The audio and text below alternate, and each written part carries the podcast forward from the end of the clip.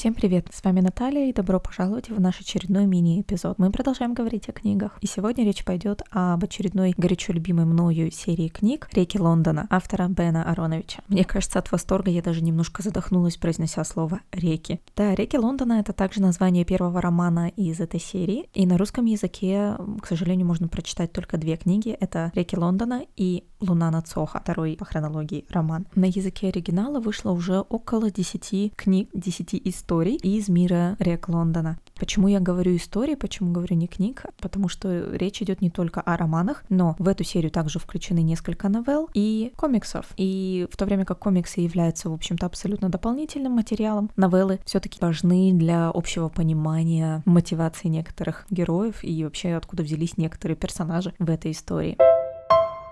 Бен Аронович — это британский автор, который помимо серии «Реки Лондона» подарил миру некоторые эпизоды «Доктора Кто», также горячо мною любимого, и также написал несколько новелл к сериалу «Доктор Кто».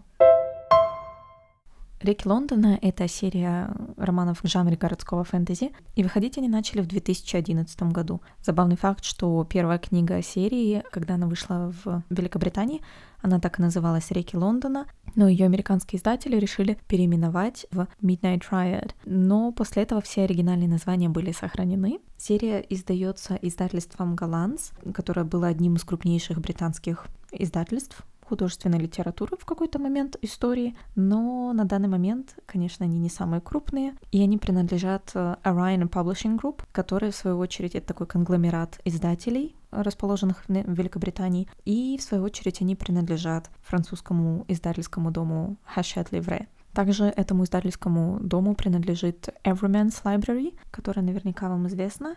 И, ну, в общем-то, получается такая могучая кучка издательств чем нам с вами еще может быть известно это издательство «Голландц», это некоторыми другими своими авторами, в частности, Дугласом Адамсом, автостопом по галактике, Джо Аберкромби и прекрасный мужчина с невероятными бакенбардами Айзек Азимов.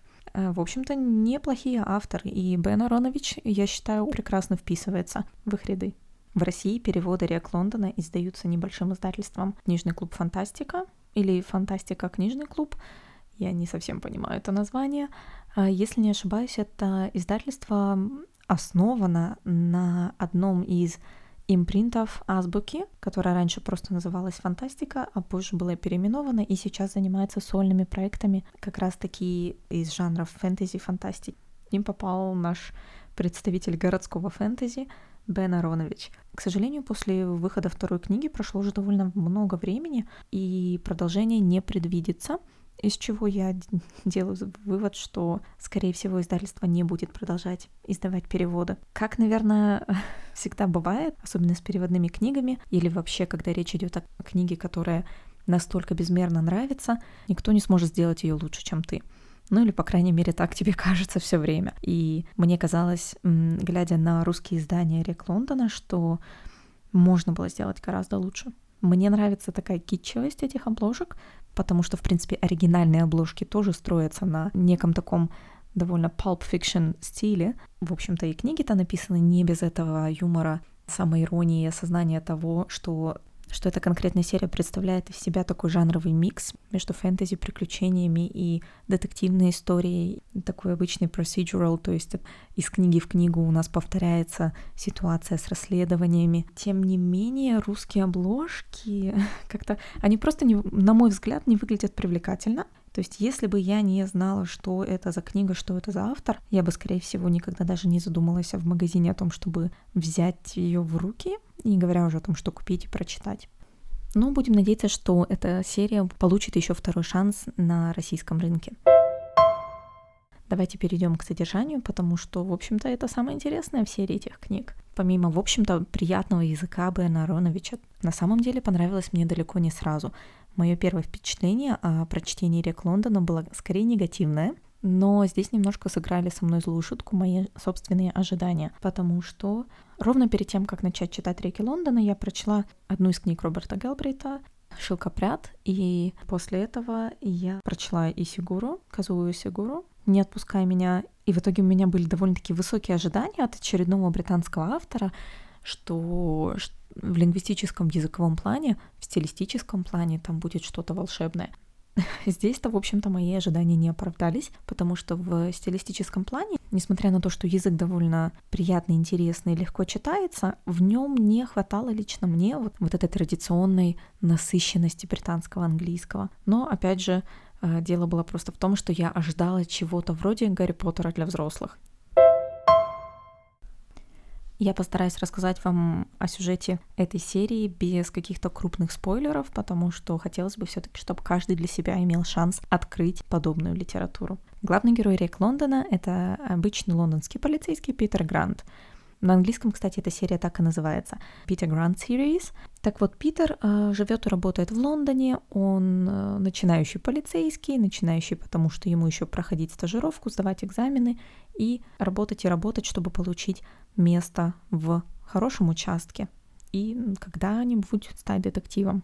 На его пути появляются определенные сложности, в первую очередь потому, что темнокожий полицейский, что очень странно воспринимается с обеих сторон, то есть со стороны правозащитников на него косятся, и со стороны, в общем-то, афро-лондонского комьюнити – его тоже не очень любят за такой выбор карьерного пути. Во вторую очередь мешает Питеру тот факт, что однажды во время дежурства на месте преступления он допросил призрака. Конечно, в момент допроса он не совсем понимал, что разговаривает с призраком, и думал, что это просто какой-то странный чудак, может быть, немного нетрезвый. Однако, да, все так и оказалось, что наш Питер пообщался с призраком и таким образом не сможет теперь отвязаться от мира сверхъестественного.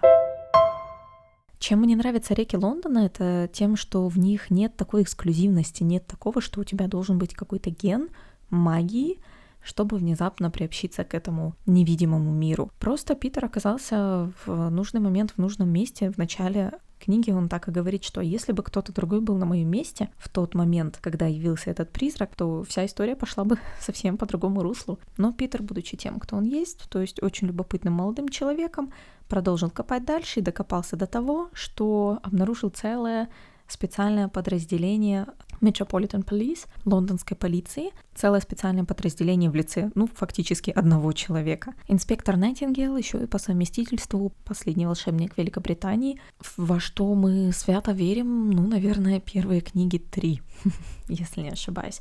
Дальше, как всегда, по старой доброй традиции события принимают необычный оборот. Да, в общем-то, необычный оборот наступает с самого начала. Питеру далеко не светит продвижение по карьерной лестнице, и когда в его жизни появляется инспектор Найтингейл и предлагает работать на него, Питер, конечно же, соглашается. В этом спецподразделении лондонской полиции нет ничего особенного, они условно секретны. Они секретны только потому, что если люди действительно вслух начнут обсуждать на полном серьезе, что преступление было совершено гоблином или феей или вампиром. Ну, в общем-то, они сами себе кажутся немножко безумными. Поэтому на протяжении всей книги со стороны обычных полицейских, которые в курсе того, чем занимается Питер и Найтингейл, они, тем не менее, не называют вещи своими именами. Но я в этом не могу их винить. А преступления, которые приходится расследовать инспектору Найтингейлу и Питеру Гранту, действительно необычные. И несмотря на то, что Найтингейл явно не так прост, как кажется, даже для волшебника, а, ему очень и очень много лет, несмотря на это, весь его опыт не указывает сразу, кто же преступник и какова его мотивация совершить те ужасные кровавые преступления, которые он совершает. Я не буду раскрывать вам детали расследования, потому что это очень интересно читать самому. Мне кажется, это, это одна из сильных сторон этих романов. Это очень четко продуманный сюжет, сюжет и очень много деталей. Первый роман «Реки Лондона», он посвящен, в общем-то, двум темам. Это рекам Лондона, логично, Темзе и ее притокам, и работе лондонской полиции. Ну, понятно, что о работе лондонской полиции нам нужно узнать как можно больше с самого начала, потому что нам еще целую серию книг про это читать. Поэтому Бен Аронович рассказывает в подробностях внутреннее устройство Metropolitan Police. В какой-то момент явно вся эта магическая история получает разветвление, и все не только зациклено на Лондоне. Ни действия, ни персонажи, ни события. Конечно, Лондон — это центр всего в мире Лондона, но со временем события романов разворачиваются так, что мы понимаем, что мир гораздо шире, гораздо больше. В какой-то мере можно сказать, что эти романы, они проходят вот такую вот литературную эволюцию от э, викторианской Англии и до постколониальной литературы. Чтобы узнать подробности об этом, я вам советую почитать, потому что изменения, которые происходят с персонажами, не только с Питером, но и, в принципе, с Найтингейлом, который должен быть э, чем-то незыблемым, как нам кажется на первый взгляд, в итоге мы понимаем, что мир так гораздо шире, чем казалось нашим английским аристократам, и за всеми этими изменениями очень здорово наблюдать. В первой книге все расследование заканчивается довольно необычным образом. Я не буду раскрывать карты, потому что концовка первой книги, в общем-то, влияет на события двух последующих. Во второй книге э, «Луна над Сохо» «Moon over Soho» действие происходит по-прежнему в Лондоне, но уже концентрируется конкретно на районе Сохо. Вторая книга — это джаз. Здесь, мне кажется, довольно угадали ребята из российского издательства с обложкой. Она может быть не безумно привлекательна, но довольно неплохо отражает то, о чем пойдет речь. Это джаз, это магия, и это преступные районы Лондона. По-моему, просто восхитительно. Вторая книга, кстати, одна из моих любимых из всей серии. Конечно, нельзя обойти стороной за главных персонажей этой серии — рек Лондона. Здесь речь идет не только о Темзе, но и о ее притоках и о реках, которые протекают в предместьях Лондона. Здесь происходят абсолютно невероятные трансформации, потому что в начале фильма, когда в самом начале, когда Питер попадает в этот невидимый для нас мир магии и чего-то потустороннего, он знакомится с мамой Темзой.